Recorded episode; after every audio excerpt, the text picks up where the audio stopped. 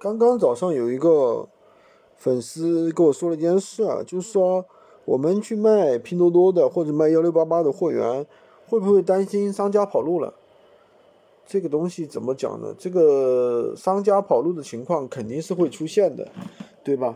那么比如说，当然了，商家也不会轻易跑路。我确实遇到过，比如说他跟你说质保一年，结果没有做到半年，他自己关门了。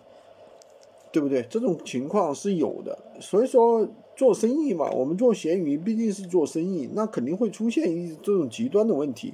那首先我们自己要控制好质量，对吧？控制好质量。其实对于商家来说，我们自己不做的可能性更大，因为商家的话，他做一个店铺啊，他可能都有前期的一个资金投入啊，他不会轻易不做的。我们放弃的啊，放弃的反正更容易一些。所以说这个东西的话，我觉得大家倒不用去担心，因为比如说你担心商家会跑路，商家其实也会担心厂家会跑路，厂家还会担心原材料厂家去会跑路呢，对不对？这是很正常的事情啊。所以说我们在跟客户做售后承诺的时候，我们不可能承诺啊，我给你保一年，最好不要去承诺，甚至有的人跟人家说保三年，什么一年无理由退换，这不是自己跟自己挖坑，自己找麻烦吗？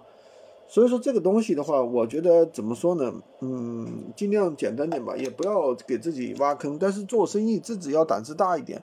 有很多产品呢，确实就是说你去做，只要它在风险在可控的范围之内，你去做都是没事的。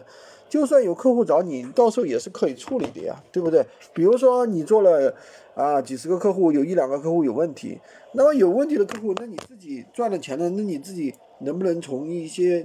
你的资金里面去拨出去一点，万一万一商家找不到了，我们能不能有一些资金去覆盖、去 cover 这一批，去应付这一批的售后的一个问题，对不对？好吧，今天就跟大家讲这么多。喜欢军哥的可以关注我、订阅我的专辑，当然也可以加我的微，在我头像旁边获取闲鱼快速上手。